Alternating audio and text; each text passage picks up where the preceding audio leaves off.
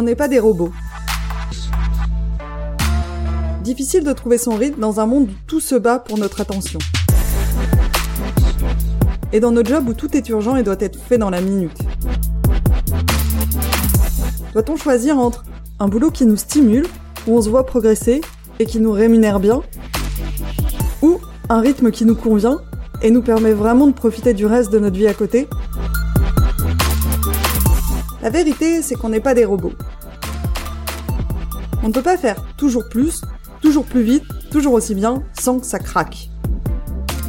Je vous dis donc bienvenue sur ce podcast qui observe, comprend, questionne et challenge nos modes de vie et nos modes de travail. Pour progressivement nous réapproprier notre temps, notre énergie, notre attention, et réussir à les mettre sur ce qui compte vraiment. Pour nous et pour le monde. Je suis Carole Mézia, votre hôte, et je vous souhaite une bonne écoute. Aujourd'hui, dans n'est pas des robots, j'ai l'honneur de recevoir Sama Karaki. Euh, Sama, tu es chercheuse euh, en neurosciences et fondatrice du Brain Social Institute, où vous mettez la compréhension des sciences cognitives et sociales au service de l'apprentissage, des cultures organisationnelles et de la justice sociale et environnementale. Tu es aussi l'auteur de deux livres, euh, Le travail en équipe, paru en 2021 aux éditions Duno, et Le talent est une fiction, paru tout récemment en 2023 euh, aux éditions euh, JC Lattès, dont on a beaucoup entendu parler cette année. Et du coup, c'est un honneur, mais aussi un challenge pour moi de te recevoir parce que tu es experte de énormément de sujets qui me touchent sur euh, vraiment euh, beaucoup de euh, sujets liés à notre société et, et, à comment on, on, on, appréhende cette société. Et du coup, j'ai eu du mal à, trouver un angle d'attaque pour notre, pour notre échange. Et comme ça faisait longtemps que je cherchais quelqu'un pour parler de l'aspect social du travail, euh, de l'intelligence collective, de ce qu'on appelle sécurité psychologique, de l'impact de nos relations sur notre santé mentale, sur, sur nos performances, sur comment on va, euh, si c'est OK pour toi, on va partir sur cet angle, mais je suis euh, hyper ouverte au fait que bah, tu m'amènes euh, ailleurs sur des sujets qui te semblent pertinents et importants. Parfait, merci Carole. Pour moi, l'aspect relationnel, c'est vraiment des piliers les plus importants de notre bien-être et de notre performance au travail et plus globalement. et c'est aussi un des moins bien compris et donc un des moins bien utilisés, je trouve. et j'imagine que tu es très sollicité Euh, et donc, du coup, euh, je, je, suis vraiment ravie qu'on puisse avoir cette euh, conversation et j'espère qu'elle profitera vraiment aux gens qui nous écoutent. Alors, avant de rentrer dans le sujet du jour, ça m'intéresse peut-être de savoir un peu, comme je l'ai dit, tu travailles sur énormément de sujets différents. Peut-être quel lien tu fais entre tout ça, quel, quel fil conducteur tu suis dans, dans, ton travail? Je dirais que euh, mon travail, ce serait de justement faire le lien entre tous ces sujets qui paraissent euh, comme étant euh, déconnectés, mais de, de vraiment reconnaître que nos corps individuels circulent dans, dans les liens, circulent dans, dans les lieux, circulent dans le temps, et que tous ces éléments influencent euh, notre santé mentale, notre santé physique, et qu'en fait que tous ces éléments ne sont pas si, si déconnectés comme on a aimé bien les séparer, c'est-à-dire déjà, déjà euh, la façon cartésienne de séparer le, corps et de l'esprit, euh, c'est une dualité qui est dépassée, mais aussi de séparer la cognition, ça veut dire notre, notre, ce, ce, que fait notre cerveau de la société. Donc en fait, euh, voilà, je dirais que mon travail se situe entre ces sphères et donc ça peut paraître de l'extérieur comme étant très, euh, très, euh, des sujets très indépendants, mais en réalité, nous, nous, sommes en fait ce, que, ce que nous vivons, nous sommes ce que nous sommes finalement les liens sociaux que nous subissons finissent par rentrer dans, dans, dans, ce corps. Et c'est un peu voilà, ce qui me, je dirais, ce qui m'anime, euh, c'est de, euh, c'est de combattre euh, cette séparation et de, de montrer à quel point on est dépendant de, de tous ces éléments. Mmh. Et qu'est-ce qui te... Pourquoi, en fait, tu as envie de, montrer, enfin, de, déconstruire cette séparation ou de montrer que tout ça est interdépendant? Parce que je pense qu'il y a une exagération euh, de, l'intérêt que nous portons aux solutions individuelles par rapport à la réflexion que nous pouvons porter sur, euh, par exemple, si je prends le travail, sur le lieu de travail, sur le lieu d'apprentissage, sur les systèmes dans lesquels nous circulons. Euh, déjà, je ne les vois je les vois d'une manière inséparable, mais aussi je considère qu'il y a pas assez de, de regard porté euh, sur, euh, sur, euh, sur les systèmes, notamment dans la, sur la question de la santé mentale, dans lesquels on traite le corps comme étant séparé, comme étant un peu dans une citadelle, en fait, qui, qui, qui, est séparée du monde. Et donc, ce qui fait qu'on ne peut pas guérir des individus si on ne réfléchit pas là où ils sont situés. Et donc, en fait, euh, je dirais que c'est parce que je veux que l'état actuel des connaissances sur cette interdépendance soit transmis, euh, soit, soit, soit prise en compte quand on réfléchit les questions du travail, les questions de l'école, les questions de la ville, les questions de la mobilité, la question même de la transition écologique, qu'on qu'on les réfléchisse d'une manière un peu complexe, hein, parce que c'est euh, un peu un un peu comme ça euh, qu'ils sont. Donc c'est vraiment euh, vraiment en fait de respecter ce que nous avons comme connaissance sur sur cette interdépendance et de la rendre la plus euh, ouvertes possibles pour qu'on puisse sortir euh, de, des cantons et des catégories dans lesquelles nous sommes. Euh, même dans les disciplines, on étudie le cerveau dans un laboratoire et on a du mal à converser entre disciplines pour joindre nos connaissances. C'est un peu ça le but de, mon organisation. du coup, il y a un souci d'efficacité derrière, c'est-à-dire que c'est quelque chose qu'on occulte un peu, et du coup, qu'on enfin, c'est un peu ce que je disais au début, parallèlement sur le, sur le lien social, c'est que on enfin, on le déconsidère et donc on se prive d'un levier d'action qui est peut-être beaucoup plus important que, ce qu'il est. On se prive d'un levier et aussi on a des fois l'impression qu'on peut faire les deux. On peut faire les deux d'une manière complémentaire et ce n'est pas faux, mais euh, centrer les solutions sur l'individu. Euh, euh, en fait, nous, en quelque sorte, nous anesthésie du, du, regard des vraies raisons pour lesquelles nous allons bien ou nous allons mal. Et donc, je pense qu'il est vraiment temps, et il est presque, urgent que, que, nous sortions de la vision individualiste des problèmes de la santé mentale et santé physique euh, et que nous réfléchissions d'une manière un peu plus systémique. Pour rentrer plus dans le sujet que j'aimerais aborder avec toi aujourd'hui, tu as écrit un livre sur le travail en équipe. Qu'est-ce qui t'a donné euh, l'envie d'écrire ce livre?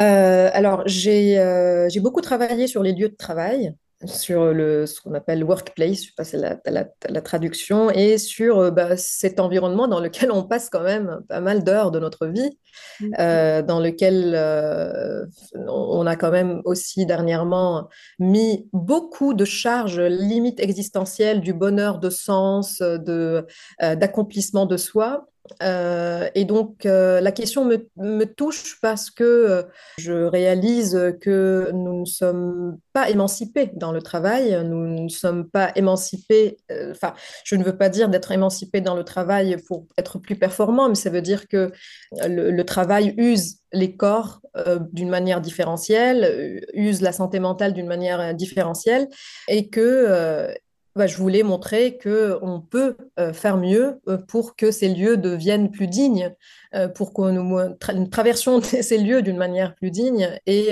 que nous reconnaissions que nous avons un impact dans les mots que nous utilisons, dans la reconnaissance que nous utilisons, dans euh, l'estime euh, qui, que nous portons euh, au, métier. Et donc réfléchir à cette question du bien-être au travail, du plaisir au travail, du bonheur, du sens, un peu démystifier ces, principes et dire qu'on peut réfléchir à ce lieu d'une manière qui soit plus juste.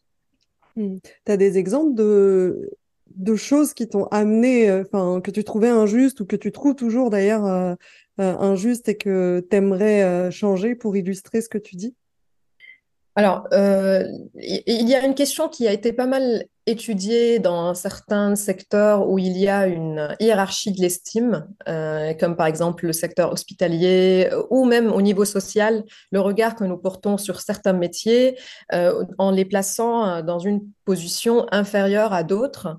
Donc en fait, cette hiérarchie de l'estime et, euh, du prestige dans les métiers, mais aussi dans les rôles euh, au sein de ces métiers.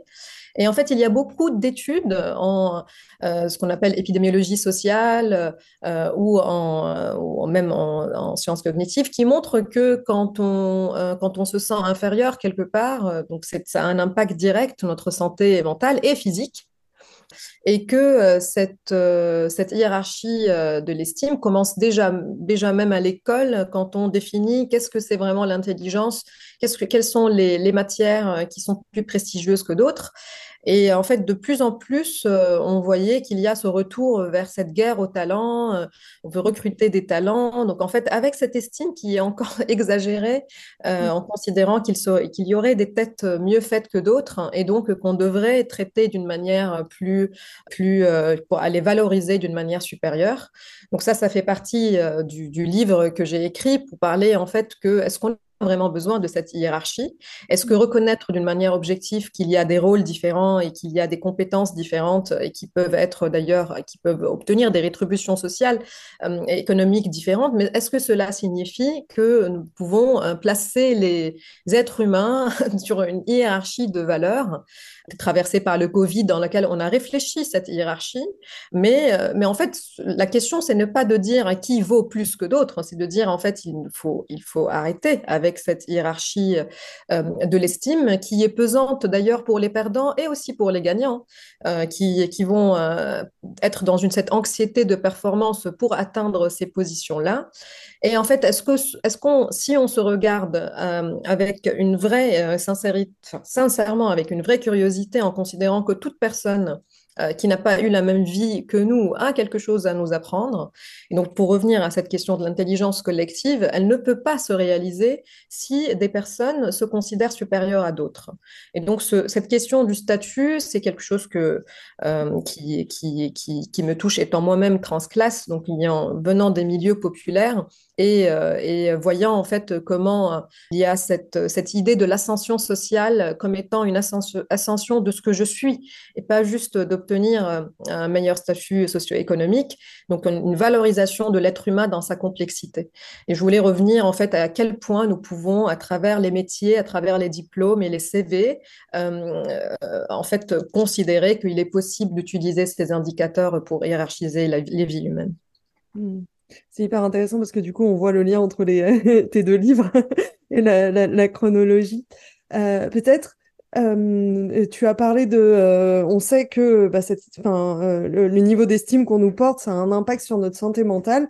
Plus globalement, est-ce que euh, tu peux nous dire ce qu'on sait sur l'impact du lien social, des qualités relationnelles sur notre cerveau, notre bien-être, notre santé globale et mentale, mmh. nos performances peut-être? Alors, je dirais que la santé mentale, c'est un reflet direct de la qualité de lien que les autres. Euh, que, et que est, en fait, il n'est pas possible de réfléchir la santé mentale euh, comme, voilà, comme, comme une thérapie que je viens, je, je fais une thérapie, je comprends des choses sur moi-même et hop, je suis bien c'est vraiment la qualité des liens qu'on arrive à tisser. Euh, le regard que nous portons sur nous-mêmes, il est aussi conditionné par le regard des autres sur nous. Et que euh, faire porter à l'individu la charge de changer les discours internes et d'aller de, au-delà de nos anxiétés, c'est un niveau psychologique qui est intéressant, mais qui, il faut d'abord que nous réfléchissions. Qu'est-ce qui fait que certains euh, finissent par euh, rigidifier certaines discriminations à, leur, à leurs égards et que, en fait, voilà, réfléchir, réfléchir la santé mentale en considérant que le cerveau est un organe psychosocial. Et donc, un, ce n'est pas un organe juste biologique. Hein. C'est, notre biologie, elle est même elle-même euh, psychosociale. Et donc, le, mon sentiment d'appartenance, mon sentiment de reconnaissance par les autres, hein, euh, le, sentiment. Alors, quand je dis reconnu, ça ne veut pas dire qu'on m'applaudit, ça veut dire qu'on me voit en fait exister. C'est ça la reconnaissance. on me voit exister, on reconnaît mon existence, on reconnaît l'utilité que je peux avoir. Et, euh, et, et aussi, si on peut aller plus loin, c'est qu'on m'accepte tel que je suis. Et bien sûr, dans, dans ça, il y a une forme de compromis social. C'est-à-dire, c'est pas je m'accepte comment je suis et on navigue euh, la société en étant complètement libre d'être euh, odieux et hostile envers les autres. Non, mais ça veut dire qu'on réfléchit euh, cette interactivité d'une manière qui n'enlève pas, ne touche pas à, notre, à notre estime en tant qu'individu. Et donc, cela, bah, c'est réel quand, quand, on est dans un, dans un bus aussi quand on est dans un bureau et quand on est, en fait, c'est le cerveau ne fait pas de différence non plus entre la qualité des liens que j'ai euh, dans, dans, mon lieu de travail, euh, chez moi, dans mon foyer euh, ou dans la rue. Et, donc, il faut qu'on réfléchisse d'une manière plus large, quel, quel, est le regard que nous portons les uns sur les autres. Et je pense que le lien entre les deux livres, mais aussi avec tout mon travail, euh, c'est de réfléchir les récits que nous portons les uns sur les autres, les récits de vanité qui nous laissent croire, euh, si on a réussi, qu'on est supérieur, et de dénigrement euh, que nous pouvons porter sur les autres qui n'ont pas, à un autre sens, accompli ce qu'on ce qu'on pense être quelque chose de, de, de valeur. Et si, si on réfléchit euh, par exemple, la grande démission euh, ou la difficulté que certains secteurs ont à recruter, ce n'est pas euh, les, traders de la défense hein, qui démissionnent, si c'est un peu les, un peu les, les, euh, les cas qu'on a envie d'écrire des articles et dire qu'il y a des personnes qui reviennent à l'essentiel et toutes ces euh, dérives métaphoriques. Mais en fait, on regarde, c'est les secteurs de services, c'est le secteur de livraison, c'est les secteurs de, de, de, du monde de l'esthétique. Euh, en fait, et si on réfléchit les conditions dans lesquelles travaillent ces personnes, c'est lié au, euh, au regard que, que nous portons sur ces métiers, c'est lié à à quel point on valorise, à quel point on regarde dans les yeux quelqu'un qui nous sert et qu'on le et, qu'on vraiment qu'on reconnaît euh, euh, la, valeur euh, de ce de ce geste. Et voilà, donc je pense que ça, ça c'est depuis qu'on ouvre les yeux au monde, on a besoin, on cherche le regard de l'autre pour savoir que ce que je viens de faire est vu euh, et c'est pas félicité nécessairement, mais il est vu. Et en fait, on a, on, a besoin euh, de, de, de, penser ces besoins sérieusement, de les considérer aussi vitaux que le besoin de sommeil, que le besoin de nourriture, et que notre cerveau ne fait pas de différence entre notre, notre bien-être psychologique et notre bien-être physique. Et quand tu dis notre cerveau ne fait pas de différence, qu'est-ce qui se passe en fait euh, quand on n'est pas regardé euh, quand on est euh, peut-être déconsidéré euh, par les gens, qu'est-ce qui se passe, qu'est-ce qui se passe pour nous? Mmh. voilà. alors, alors, il faut d'abord préciser que nos besoins psychologiques sont très singuliers. C'est-à-dire, c'est lié à ce qu'on s'est fixé comme, comme objectif, comme, comme point de référence psychologique peu un, comme un 37 degrés euh, psychologique. Euh, si, euh, si on est très attaché au, au, regard des autres, bien sûr qu'on va être beaucoup plus susceptible de, de, nous sentir menacés par, par un regard qui est respectueux ou par une humiliation. et ça d'ailleurs, il faut des fois, il y a des personnes qui, dont le curseur est très bas et donc qu'il faut, qu'il faut aussi donc ajuster. Et c'est aussi des choses qui sont des normes culturelles. Euh, notre besoin d'appartenance, euh, est-ce qu'on a besoin d'être, de plaire à tout le monde, est-ce qu'on a besoin de plaire à certaines personnes? Donc tout ça, c'est très singulier. Mais du, mo du moment où j'ai euh, mon curseur, mon point de référence à un moment, un niveau donné, mon cerveau va réagir à tout ce qui m'éloigne de ce point de référence comme une menace physique. C'est-à-dire, par exemple, là, je peux, euh, si toutes les deux ne sont pas d'accord euh, et, euh, et, je sens que vous vous m'écoutez plus, ou que moi, par exemple, je vous dis avec cette, cette question, elle est complètement stupide. Et eh ben, en fait, là, on est en train de, d'avoir une conversation euh, peut-être un conflit d'idées, mais euh, on va avoir le cœur qui bat, on va, on va en fait, on va transpirer parce qu'on se sent, alors qu'en fait, on est, euh, on n'est même pas l'une avec l'autre dans le même espace, mais on va se sentir menacé physiquement. Ça veut dire, je vais me tendre, mes muscles vont se tendre parce que je m'apprête à me défendre ou voire à, à t'agresser. Et donc, en fait, c'est une réaction qui est physique. Alors, imaginez que cette réaction dure Imaginez que je me sens d'une manière euh, répétitive agressée dans ce que je suis, euh, ne pas, entendue. Ben, en fait, mon corps, il, subit euh, cette, réponse au stress qui, qui, donc, pour le coup physique, alors que la menace est psychologique. Et euh, je peux, à un moment donné, finir par euh, développer euh, des maladies, des troubles de sommeil, des ulcères. D'ailleurs, l'ulcère est utilisé en, biologie comme un indicateur du stress psychologique. On mesure la taille des ulcères pour... Donc, c'est une réponse physique à des stress psychologiques que subissent les modèles animaux dans, ces études. et en fait, je pense que c'est déjà assez assez reconnu euh, que notre corps euh, répond euh, à nos douleurs psychologiques. Mais ce n'est pas assez, je dirais, assez prise au sérieux que une solitude, un isolement social peut produire la même chose qu'une douleur, qu'une douleur à la jambe au bout d'un moment, et ça peut mener à un burn-out aussi sérieux euh, que si, euh, que, si en fait j'avais une charge de travail qui dépasse mes capacités. Le, le, fait de sentir que il n'y a pas de retour sur notre investissement, le fait de sentir que mes compétences ne correspondent pas à la tâche qui, qui, qui m'est demandée, en fait, est compris par le corps comme une détresse physique et donc et notre santé notre santé physique et, psychologique se confondent en fait. Il n'y a pas de séparation entre les deux. Et de quoi on a besoin pour avoir euh, une bonne euh, hygiène euh, relationnelle? Et si je pose des questions un peu concrètes, c'est est-ce que tous les jours, il faut que je vois des gens qui me font me sentir bien? Est-ce que le fait de savoir que j'en ai globalement dans ma vie, ça suffit? Est-ce qu'on a un capital qu'on se construit avec le temps et dans lequel on puise, etc. Est-ce qu'il faut que j'évite les personnes qui me font me, me sentir pas bien? Enfin, alors, euh, déjà, il faut savoir qu'on n'est pas si capricieux que ça. Par exemple, je prends l'exemple euh, du besoin de l'autonomie. Mm. Euh, on ne veut pas être complètement libre non plus. Hein. D'ailleurs, c'est anxiogène hein, d'être complètement autonome, d'être sans cadre. Par, contre, nous avons besoin de circuler, d'avoir un peu d'air dans les décisions que nous pouvons prendre. Euh, et d'ailleurs, c'est comme ça qu'on réfléchit à la démocratie, c'est comme ça qu'on réfléchit euh, un groupe d'amis qui vont voir un film. Hein. Je veux dire que c'est aussi, on fait, on fait un peu euh, société hein, quand on est en train de, prendre une décision collective. Ça veut dire que on va pas avoir, on va pas suivre la décision d'une personne, mais on va avoir la possibilité de débattre, de choisir le thème, de choisir le style. Donc en fait, voilà, nous ne sommes pas si capricieux que, ce qu'on peut, que ce qu'on peut penser.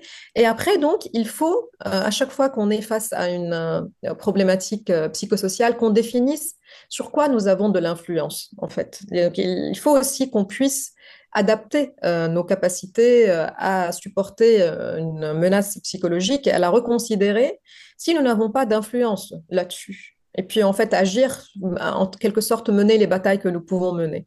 C'est-à-dire, par exemple, euh, si je prends l'exemple de, du statut, euh, est-ce que, est que j'ai euh, la capacité de faire que les gens me regardent exactement comme j'ai envie d'être regardé en fait, c'est aussi, il faut, il faut qu'on puisse en fait mesurer, est-ce que c'est à moi de protéger mon estime de moi, est-ce que c'est aux autres? Et en fait, c'est justement, c'est là où ça devient intéressant de réfléchir la culture de ce lieu la culture de ce lieu dans lequel les menaces ne se produisent pas, mais une fois que je suis devant, euh, je me dis euh, qu'est-ce qui dépend de moi, qu'est-ce qui ne dépend pas de moi, et de ne pas être ni euh, dans une dans un délire de, volonté personnelle dans lequel je, je, considère que je suis complètement indépendant des autres, ni dans un délire de contrôle de, de, moi-même euh, jusqu'au, euh, jusqu'à croire que je suis, euh, je suis capable de changer mon récit d'une manière complètement individuelle. Et donc, il y a un travail, je dirais, de discernement entre ce qui dépend de moi, ce qui ne dépend pas de moi. et, et, il y a un travail de, de, remaniement de la culture du travail dans lequel on réfléchit ses besoins d'une manière sérieuse comme constituant de l'environnement de, euh, de, travail. Après, euh, la, dérive, euh, c'est de devenir très sensible à tout ce qui est différent de ce que j'ai, de ce que j'ai dans mon zone de confort psychologique, euh, c'est un peu la dérive de développement personnel. C'est à force de s'écouter, à force de, euh, de, de, travailler sur soi, avec cette injonction de travailler sur soi, de se considérer comme un chantier, en fait, on devient fermé au monde. Ça veut dire que euh, je, suis en train de lire un livre magnifique qui s'appelle Le conflit n'est pas une agression. Je trouve ça très intéressant. À chaque, en fait, à tel point, on peut des fois exagérer le conflit et le considérer comme une agression, alors qu'en fait, c'est juste une différence ou c'est juste une mauvaise connaissance de la situation. Donc, vous voyez, c'est complexe, mais il faut qu'on soit ouvert au fait que ce que, ce que je conçois comme une agression dans, mon, dans, dans, dans, voilà, dans ma psychologie, c'est possible que c'est juste un conflit d'idées Et c'est juste des fois aussi une différence culturelle, une différence de trajectoire euh, qui fait que les, les autres s'expriment d'une manière qui n'est pas conforme à ce que je crois être la bonne manière. Donc euh, voilà, c'est, euh, ce n'est pas simple, mais il ne faut pas se reposer sur des réponses simples non plus. il faut être vraiment sincèrement curieux des autres et je pense que peut-être pour résumer tout ce que je viens de dire, ne pas se prendre tout le temps très au sérieux. Et, euh, peut-être que c'est quand on est confortable psychologiquement qu'on arrive à faire ce travail, qu'on arrive à ne, plus tout le temps être en train de dire est-ce que je suis reconnue, est-ce que je suis... En fait, ce qui est intéressant, c'est de réfléchir comment je peux faire pour qu'un lieu de travail permet euh, à ce qu'on se pose plus ces questions? Est-ce que je me dise pas, si, je, donne un feedback négatif, mm. est-ce que je dois l'envelopper de cinq feedbacks positifs? Ou est-ce qu'on n'en est plus là? Parce qu'on on se fait tellement confiance sur le fait que mon estime est égale à la tienne et donc je peux euh, passer au-delà des manières et des formes et travailler en fait et être centré sur le processus.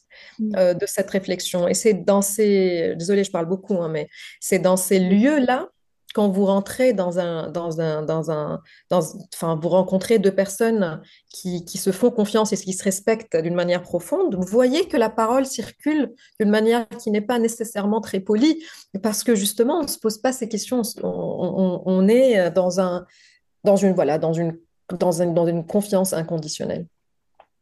Comment on crée les conditions euh, de cette confiance dans l'entreprise?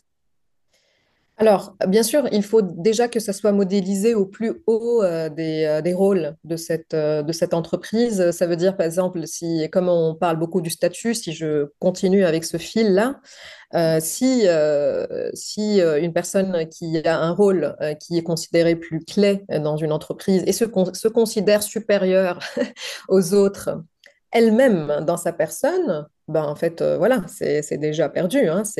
il faut vraiment que, que, que toute personne qui fait partie d'un lieu de travail se considère vraiment honnêtement euh, au même niveau d'estime de toutes les personnes sont... Euh, alors, bien sûr, ça c'est au niveau de l'entreprise, mais si je prends euh, le niveau plus large de la société, ça veut dire que je considère que la personne qui prend les poubelles ce matin est aussi centrale dans le fonctionnement de cette société que, moi, que ça veut dire que l'instituteur ou l'institutrice de mon fils, je la valorise autant que le PDG avec qui je vais travailler. Et en fait, je, voilà, je regarde les gens euh, d'une manière qui, qui, les considère dans leur complexité humaine. Et dans, euh, donc ça, c'est ça, c'est quelque chose qui, qui ne peut pas être dicté en cinq clés. C'est-à-dire que j'arrive, je dis, voilà, c'est en fait, c'est vraiment travailler ce que moi, je pense dans le récit que je porte sur moi-même et sur les autres. Alors bien sûr, ça peut se traduire par des normes explicites. Ça veut dire euh, toutes les euh, considérations un peu exagérées euh, que nous donnons à ceux qu'on considère comme étant les talents d'une entreprise ou toute, cette impression que nous sommes à côté face à quelqu'un qui fait partie de l'élite et, du coup on le traite d'une manière différente. En fait, c'est un peu ça aussi qui fait que bah, les autres se sentent dénigrés et donc ne s'expriment Donc en fait, bah, leur créativité ne s'exprime plus leur prise de risque ne s'exprime plus. Donc, on, euh, donc il, y a, il y a aussi le fait que euh, quand on pense l'autonomie, quand on pense ses besoins psychologiques, il y a quelque chose qui, des fois, a été d'ailleurs étudié, euh, que les managers considèrent que eux, ils sont beaucoup plus complexes psychologiquement que leurs employés ou que leurs ouvriers. Considèrent qu'en fait, moi, j'ai besoin d'autonomie, moi, je suis un être riche et complexe et tout ça, mais que les ouvriers ont besoin de dormir et de manger. Donc en fait, il y a une forme de considération que qu'ils sont moins riches. Et donc, euh, je, je, je, je n'accorde pas euh, aux personnes euh, la complexité que je m'accorde. Alors ça, bien sûr, moi, toi et moi, on le fait aussi. Hein. On est beaucoup plus riches pour nous-mêmes que ce seront les autres. Et il faut en fait toujours se rappeler que c'est faux que les autres sont aussi riches et aussi complexes que moi et que euh, ils ont euh, euh, il n'y a pas de métier plus intellectuel que d'autres. Ce n'est pas parce que je suis chercheuse que j'opère des processus mentaux plus complexes que quelqu'un qui est en train de bricoler pour résoudre pour pour réparer une lampe c'est les mêmes processus mentaux. C'est juste que ça se manifeste d'une manière différente. Alors, ça peut sembler euh, un peu euh, utopique, ce que je dis, mais en fait, c'est un peu ça aussi, c'est que quand on regarde les euh, analyses, les études des sciences organisationnelles, on se rend compte qu'à chaque fois qu'on a établi une, horizontalité dans l'estime, eh ben, on s'est rendu compte que tout le monde se sentait mieux. Et alors, bien sûr que ceux qui sont dominants vont devoir perdre quelque chose dans cette estime, mais qu'est-ce que c'est apaisant de ne plus se poser la question de est-ce que je suis supérieur et est-ce que je dois du tout, tout, faire preuve de la légitimité de ma supériorité. En fait, ça ne profite à personne l'anxiété de la supériorité et de l'infériorité. Ça nous rend tous et toutes malades, ça nous rend tous et toutes en compétition. Alors que euh, c'est quand on oublie cette question qu'on redevient un peu comme, euh, comme les enfants qui construisent un jeu ils peuvent pas perdre, ils peuvent gagner, ils peuvent... mais ils ne se prennent pas au sérieux. Et c'est un peu ça qui circule au sein des écoles, au sein des universités, au sein des écoles d'ingénieurs. Une, toujours une impression que nous devons euh, définir quelle est la place d'estime que je vais occuper quelque part.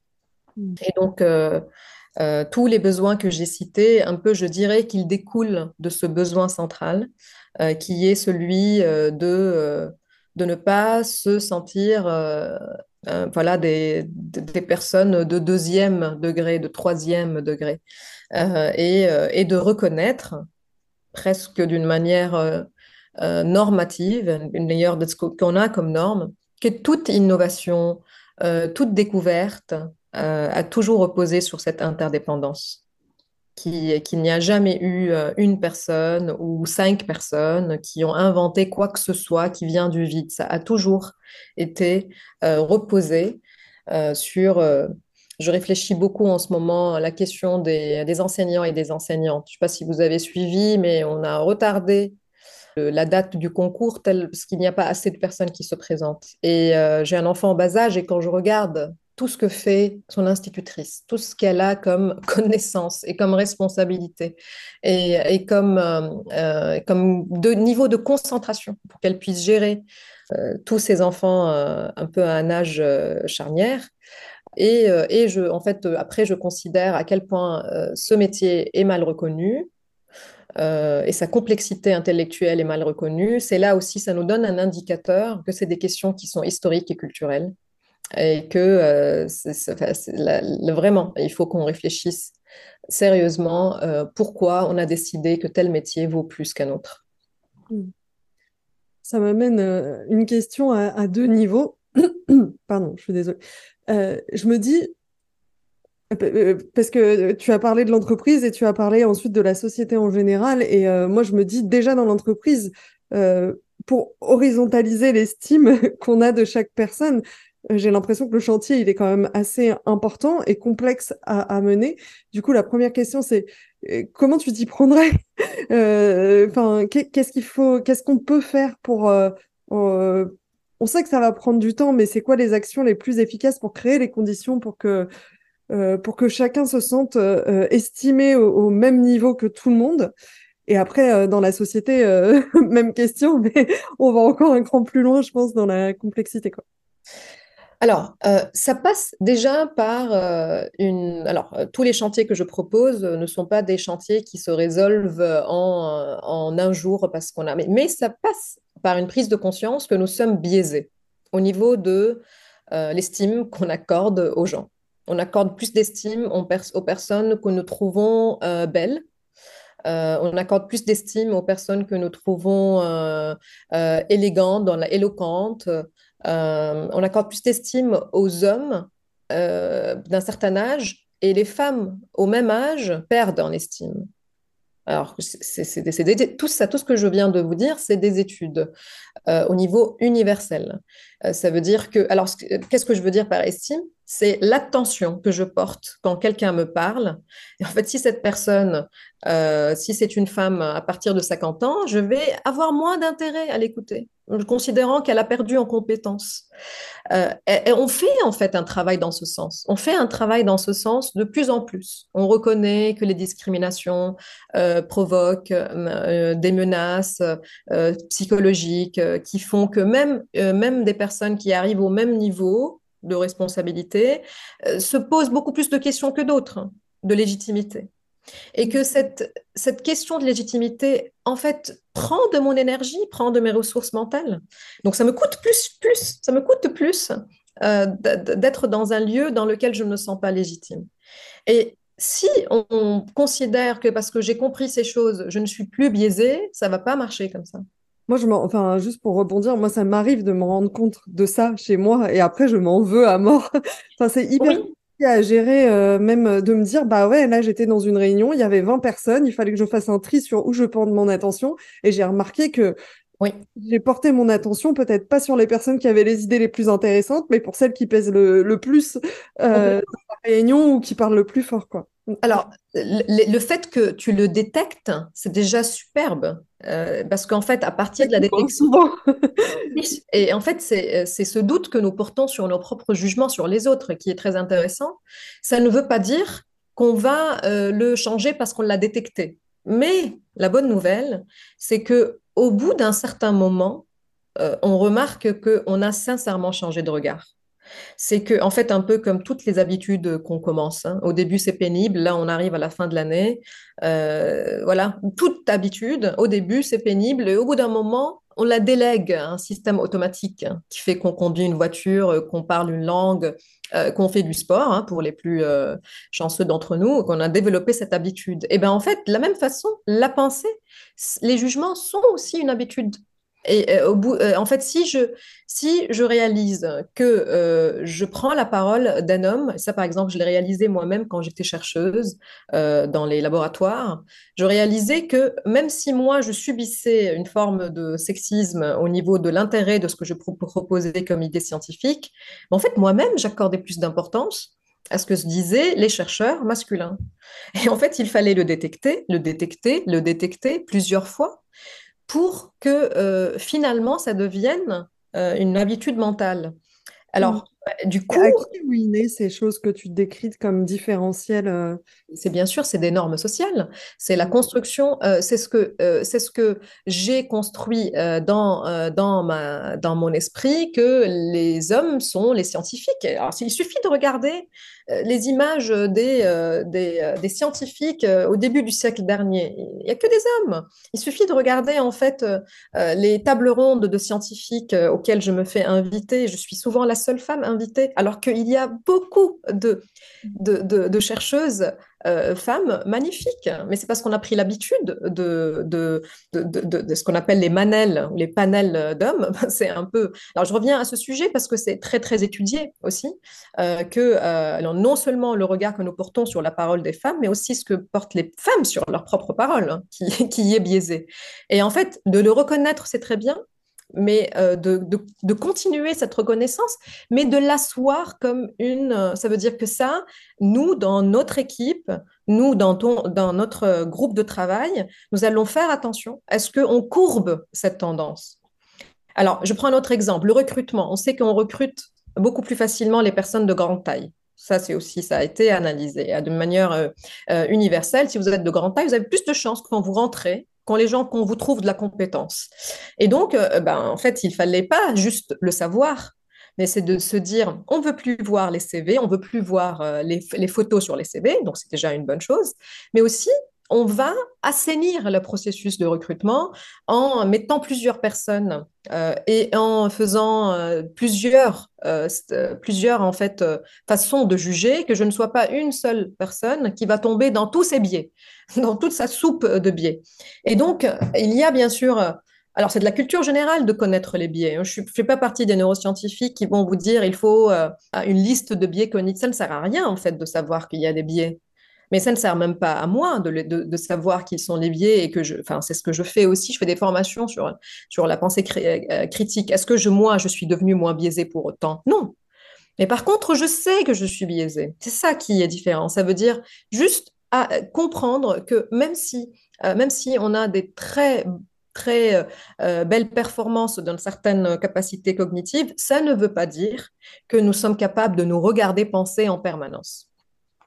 Donc peut-être euh, pour résumer, bah, c'est l'humilité de considérer que nous sommes biaisés euh, au niveau où, euh, comme je ne fais pas complètement confiance à moi-même, bah, je, considère que toute décision doit être collective parce qu'on risque de moins tomber dans les biais des individus. Et bien sûr, dans ce collectif, le mieux, c'est que ce collectif soit divers, parce que sinon, on est tous biaisés de la même façon. Hmm. Donc du coup, si je... Alors, tu vas pas aimer de ce que je comprends. Mais si je sursimplifie, en fait, pour avoir une entreprise où euh, à la fois on va être euh, plus créatif, euh, plus performant, on va allouer plus de ressources, les collaborateurs vont allou- allouer plus de ressources cognitives parce qu'ils seront moins occupés à autre chose, au travail, à ce qu'il faut faire. Une des clés, c'est vraiment de développer euh, cette capacité à se parler de manière euh, horizontale, à cultiver cette humilité, à se rendre compte qu'on est biaisé pour que tout le monde puisse se sentir en sécurité euh, dans l'espace. Voilà, et qu'en fait, quand j'entends par exemple parler des jeunes au sein du recrutement, ils sont où les en fait? Pourquoi, on- pourquoi ils sont pas à table quand on parle d'eux? Et pourquoi quand en fait, c'est aussi de considérer que la question du statut concerne à quel point je suis consultée, à quel point je suis en fait, je fais partie euh, de ça, à quel point il y a une autonomie décisionnelle.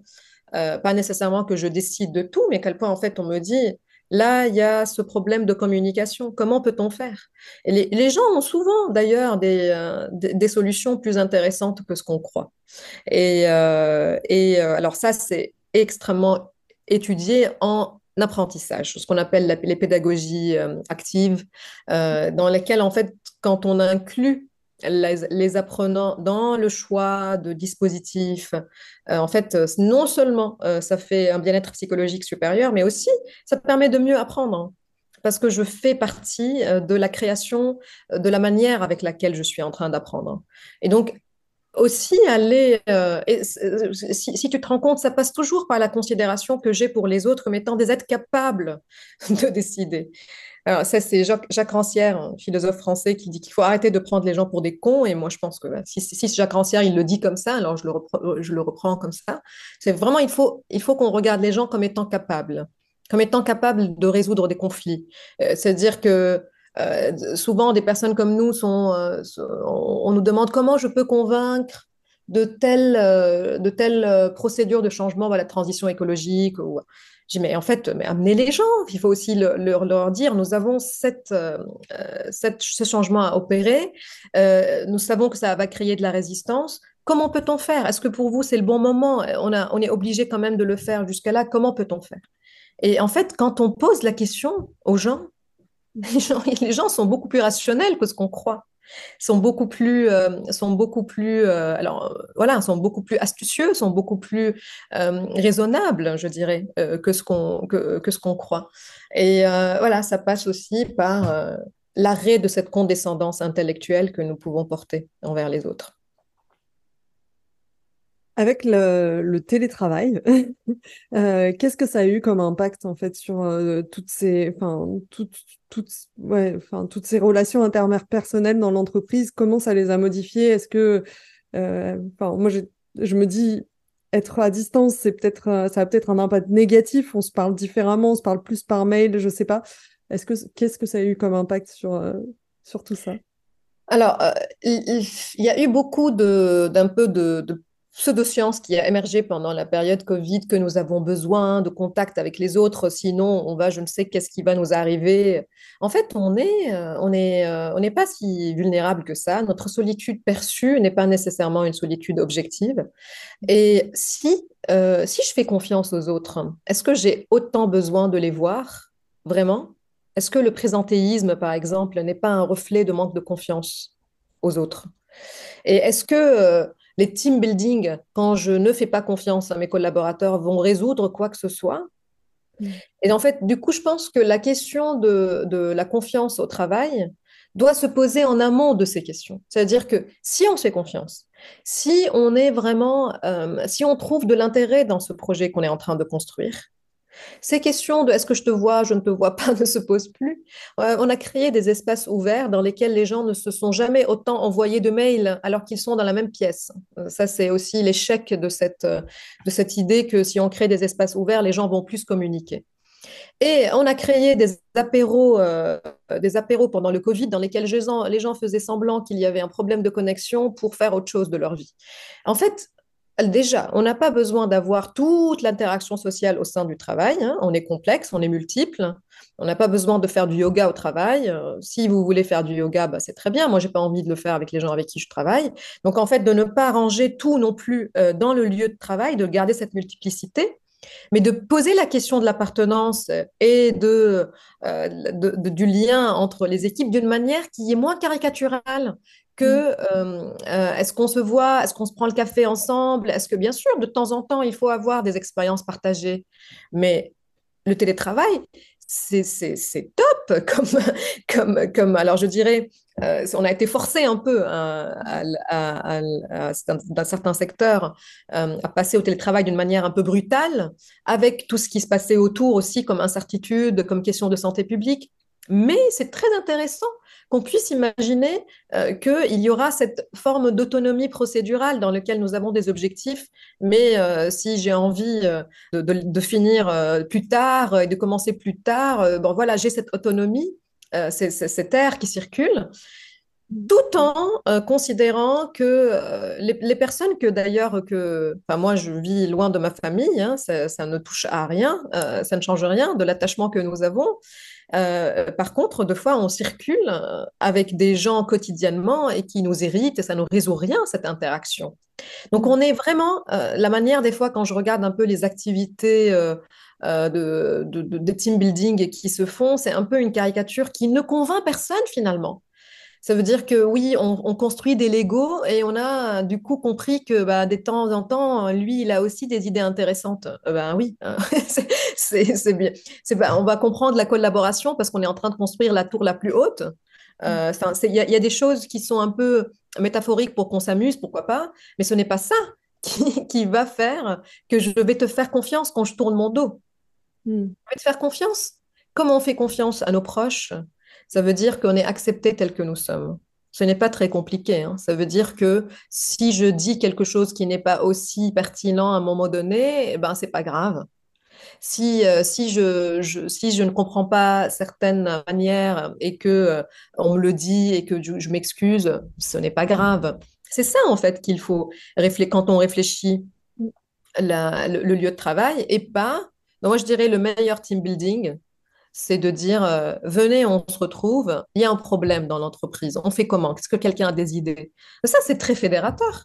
Ça, c'est, on n'a pas besoin de faire des activités dans la nature. Après, bien sûr, si on s'entend avec nos collègues, on a envie de boire un verre, pourquoi pas? Mais c'est pas ça. Ce n'est pas ça l'appartenance.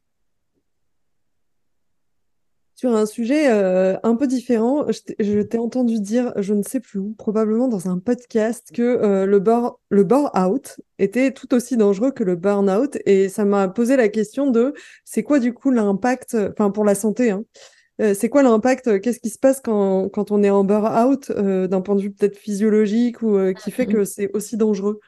Alors, c'est des noms que nous donnons pour un peu différencier entre brown-out, bore-out et burn-out, mais si euh, toutes, toutes ces euh, out sont des conséquences euh, d'une menace durable ou chronique ou répétitive euh, au niveau d'un besoin psychologique.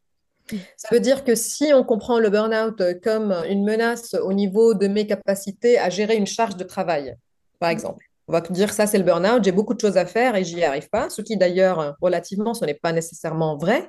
On n'a jamais, ça ne- ça c'est très très peu de cas de burn-out sont dus à une charge de travail et sont plutôt dus aux besoins que nous avons cités, de ne pas se sentir estimé, de ne pas se sentir regardé, de ne pas se sentir autonome.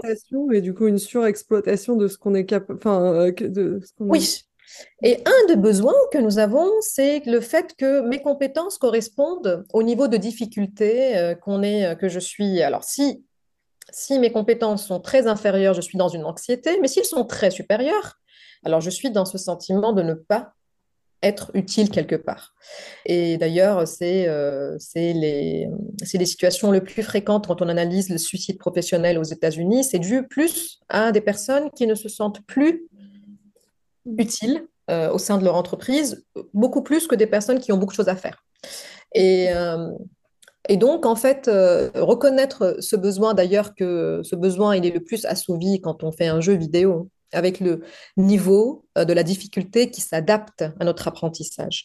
Donc ça, ça remet aussi en, question quand on recrute des personnes et qu'on considère qu'on recrute un set de compétences. Ben, il faut se rappeler que ces personnes vont apprendre, ces personnes vont vouloir aussi apprendre. Mm. C'est que et donc au bout d'un moment, je ne recrute pas un robot, parce qu'on n'est pas des robots, mais, mais que, je, que en fait que ce robot apprend. C'est-à-dire même le robot apprend. Et donc euh, qu'il faut, euh, qu'il faut euh, rester curieux de quels sont en fait les, les domaines de développement de compétences et pas juste les domaines de compétences. Euh, pour ne pas être dans un, dans un, euh, dans un bore-out qui est complètement d'ailleurs, euh, on le connaît, on le, on le connaît dans nos vies quotidiennes, les choses que nous maîtrisons, on finit par vouloir être plus challengé. Mm. Et, et, en fait, il faut que ça soit une lecture beaucoup plus mouvante des compétences et des traits de personnalité et de comment on s'augmente et comment on, on grandit dans un lieu de travail ou dans un lieu d'apprentissage. Je vais lire la, dernière phrase de ton livre sur le travail en équipe. Euh, du coup, il finit par Il faut admettre que cela est loin d'être simple, mais si nous avons la conviction collective que ces éléments sont la base d'un travail humain créatif et libérateur, tout espoir n'est pas perdu. Moi, j'ai été très marquée que tu finisses le livre par tout espoir n'est pas perdu. Et euh, ça m'amène la question de, t'es, es pessimiste, du coup, sur, euh, sur l'avenir de nos modes de travail, de notre société ou, alors, euh, je dirais que euh, oui, je trouve qu'il y a beaucoup de problèmes dans la considération euh, de ce que c'est la réussite au travail, de ce que c'est le bonheur au travail, de ce que c'est le sens. Je trouve qu'il y a des termes très galvaudés. il y a, il y a, enfin, moi, je, suis très proche des, des milieux dans lesquels c'est un travail du corps, et donc je vois à quel point euh, il y a beaucoup de choses à faire, euh, même si on est dans un pays de droit, mais il ne faut pas oublier euh, que, les connaissances en fait de, toutes les disciplines que nous avons évoquées nous montrent que ça nous tue quand on est, quand on, c'est vraiment c'est les, maladies que, dont, desquelles on meurt aujourd'hui, c'est les maladies qui sont dues à comment on a fait notre vie professionnelle, comment on a fait notre... et donc, en fait, je, je, prends ça très, très au sérieux. Et euh, ce, qui, ce qui m'inquiète, je dirais, je ne suis, suis, pas un pessimiste, mais plutôt inquiété par ce retour euh, de cette obsession de la compétition et de l'hierarchie. Euh, par ce retour, justement parce qu'on répond à la crise du recrutement par un, par un, retour à cette idée qui comment peut-on retenir les talents, comment peut-on recruter les talents? Mmh. Alors que je pensais que pendant la crise Covid, on avait compris que nous avons besoin les uns des autres. Et puis, oui, à chaque fois, je m'inquiète de. En fait, on retourne aux, solutions qui. Euh, comment peut-on aller pêcher euh, la bonne ou le, recrue euh, Encore une fois, sur une vision très individualiste des compétences. Mm. Et donc, je, je, suis à la fois inquiète, mais aussi optimiste parce que ces questions trouvent leur place aujourd'hui au sein du lieu de travail. Je, je trouve une voie dans laquelle je suis écoutée aussi avec ces, mm. avec ces connaissances. Euh, je ne pense pas qu'il y a des mauvaises intentions euh, au niveau des personnes qui s'occupent de ces, de ces questions, mais qu'il y a, on est submergé par des connaissances qui sont un peu contradictoires et du coup, j'essaye euh, de, de, déblayer un peu tout, ce qui, tout ce qui existe déjà dans, ces, dans ces cultures et puis, et puis en fait qu'on ne retourne pas en arrière, qu'il n'y ait pas ce rebond. Parce qu'on a réfléchit la liberté au travail, le bonheur et le bien-être, qu'il n'y ait pas ce retour en disant non mais arrêtez avec toutes ces questions et on retourne au management années 80. Oui. Ok. J'observerai. C'est pas une chose que j'avais, mais du coup, euh, sur euh, vraiment ce sujet-là, après, sur le côté. Euh, en fait, j'ai l'impression qu'on a une pression de la, de la société où c'est toujours plus, toujours plus vite, qui se, et toujours avec moins de moyens qui s'accroît. Euh, et du coup, en ce sens, j'ai l'impression qu'on a une équation qui est de plus en plus difficile à remplir et que euh, c'est plus simple euh, de trouver des leviers pour réussir à faire toujours plus, toujours plus vite, tout de suite, que de se dire on va prendre le, sujet de manière globale et de voir comment on peut réorganiser tout le système pour qu'il soit plus, enfin, plus adaptable et plus efficace par rapport aux contraintes qu'on a, quoi. Oui, alors je pense que de plus en plus, on se rend compte qu'on va dans une impasse avec la manière avec laquelle on résout les choses. Mm. Ça veut dire que euh, prendre ce que je mange, comment je dors, euh, d'une manière un peu séparée, comme si je résous, je résous cette sphère et puis je joue cette sphère, et en fait ne pas sortir et de, de dire euh, plus loin qu'est-ce qui se passe, qu'est-ce qui cause ces mal-être. Euh, il, enfin, il y a cette démarche, euh, mais elle n'est pas assez présente, elle n'est pas assez considérée, et je pense que c'est parce qu'il y a une impuissance aussi au niveau de cette, euh, capa- de, de cette façon de Mm. faire. Et ben, du coup, on fait ce qu'on peut. On fait ce qu'on peut, euh, lui dire, OK, ben, comme tout autour de moi euh, va dans ce sens, ben, je n'ai plus qu'à s'occuper de ce corps.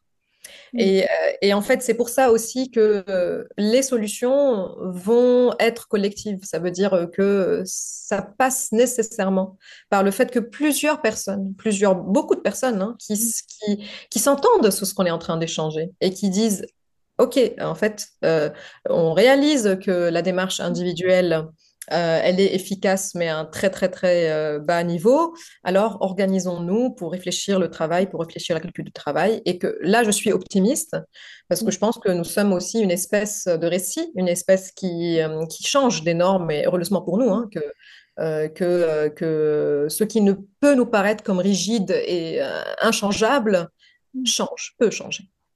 Mm.